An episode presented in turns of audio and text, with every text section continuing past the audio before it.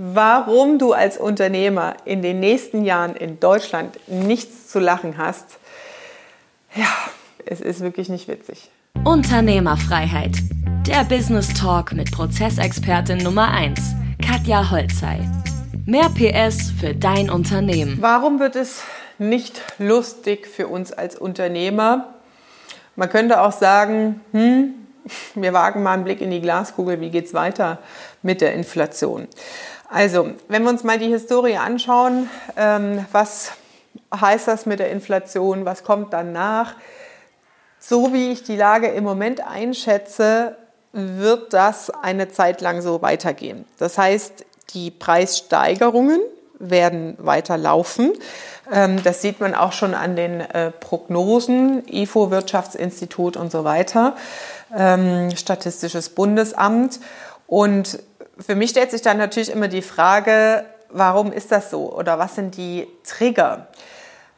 Grundsätzlich könnte oder müsste durch staatliche Eingriffe, also EZB, ähm, der, dieser Geldfluss, Geld zu drucken, Geldverfügbarkeit aktiv gesteuert werden, die Inflation aufzuheben.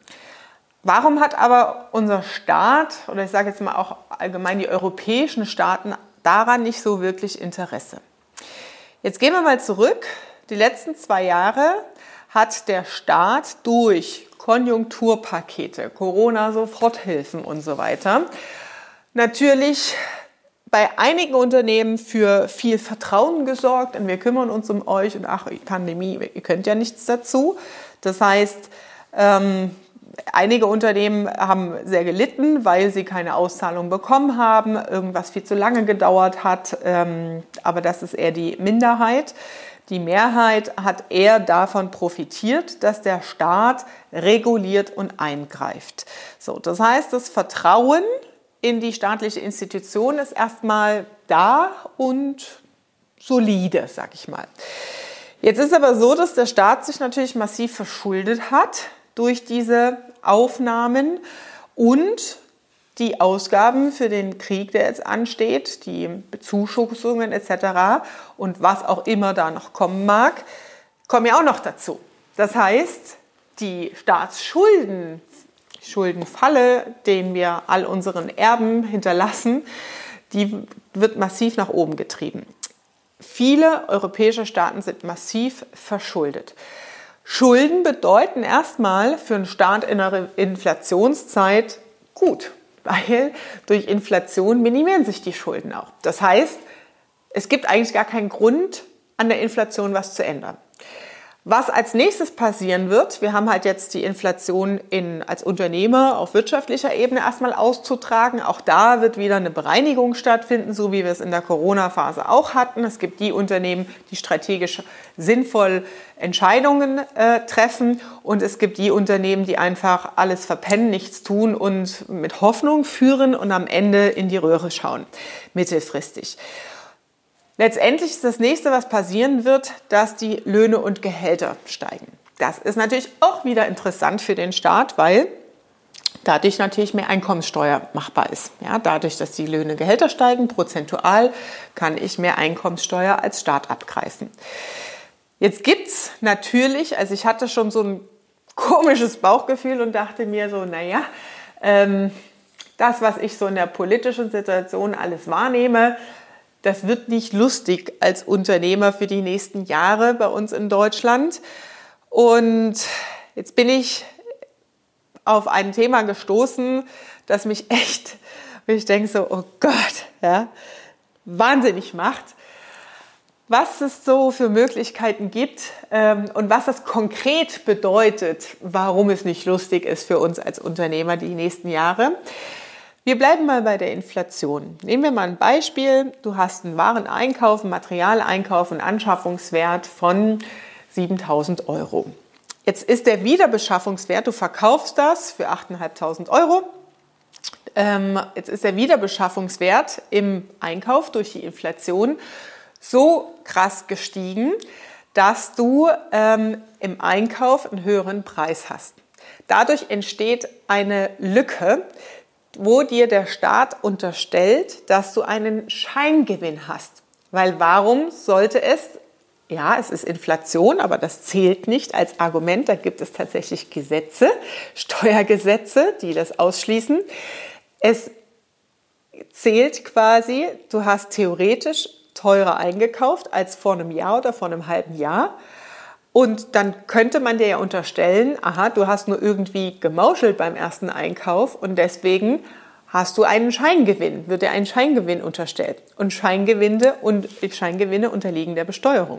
Das heißt, du kannst deinen erhöhten Wiederbeschaffungswert einmal, wenn es eine Maschine oder eine Anlage ist, nicht abschreiben, weil du zum Einstandspreis abschreiben musst. Das heißt, das, was jetzt, wenn du eine Maschine kaufst, teurer geworden ist, die Verteuerung ist nicht abschreibungsfähig und dass der imaginäre Scheingewinn durch die Inflation und Preissteigerung, das kannst du auch gerne mal googeln, Scheingewinn, ist das Stichwort, ähm, das wird dir letztendlich noch unterstellt. Das heißt, der Staat hat überhaupt keine Notwendigkeit, jetzt in dieser Inflationszeit, die jetzt nach dem Lockdown anschließt, mit einem äh, instabilen politischen Situation in Europa und Kriegsszenarien, die wir da haben, irgendwie dieser Geldentwertung und zunehmenden Inflation entgegenzuwirken.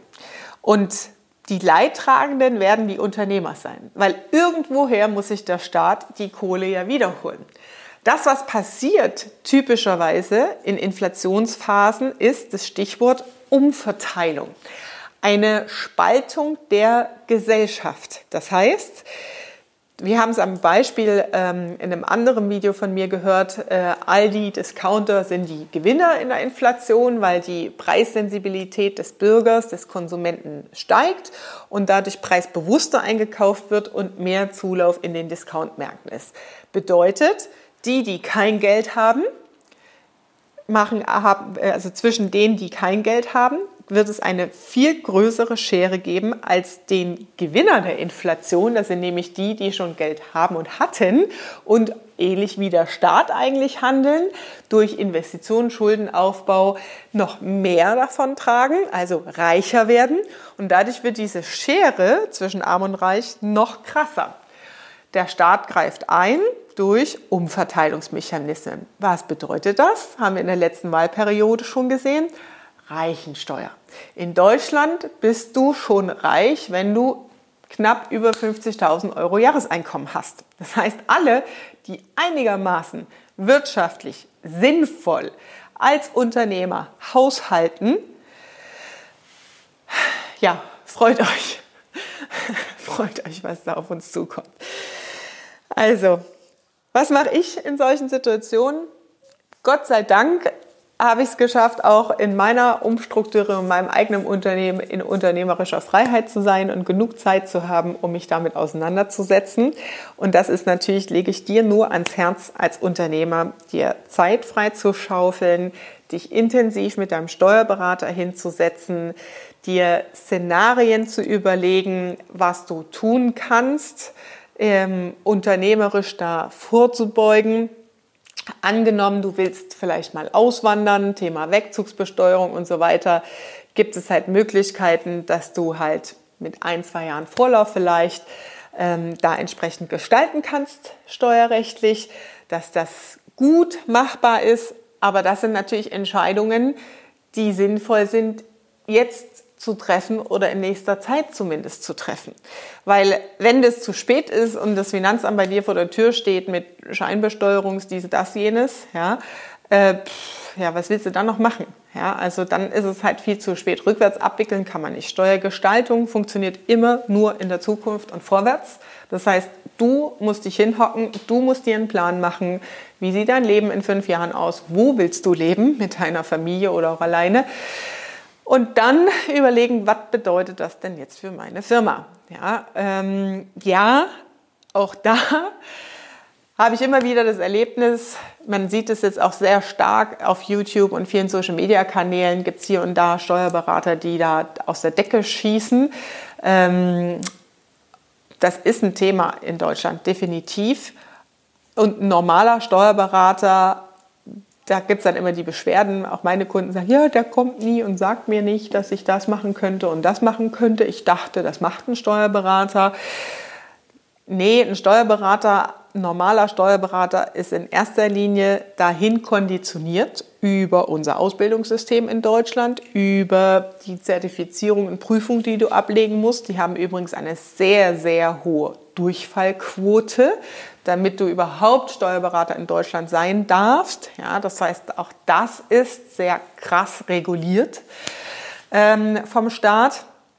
Und die sind natürlich in erster Linie erstmal dahin trainiert und konditioniert, Steuerrecht in Deutschland einzuhalten. Das äußerst komplex, ich glaube, das ist das komplizierteste Steuersystem, das es auf diesem Planeten gibt, was wir hier haben, das so komplex ist, diese Paragraphen zu verstehen und die Verbuchungen und dann gibt es ständig irgendwelche kleinen Veränderungen, die da reinfließen, dass deine Buchhaltung und alles korrekt ist. Ja?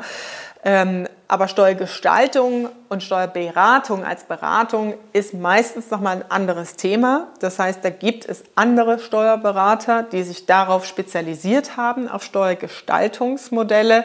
Und deswegen ist es da sehr hilfreich, vielleicht einen zweiten Steuerberater zu haben, der sich mit diesem Thema auseinandersetzt das sind Themen, die wir auch mit unseren Unternehmern diskutieren, die wir, wo ich dann mit Bonusbeiträgen und so mit Kooperationen arbeite, dass unsere Unternehmer, also meine Kunden letztendlich davon auch profitieren und in solchen Krisen natürlich und solchen Zeiten die richtigen Entscheidungen treffen. Ja, das heißt, mein Tipp an dich, erstens, schaufe dir Zeit frei, damit du Muse hast, dich mit solchen Sachen auseinanderzusetzen. Ich kann dir sagen, aus eigener Erfahrung, wenn du im Tagesgeschäft drin steckst, dann ist es ein Thema, das landet auf deinem Stapel als Position C.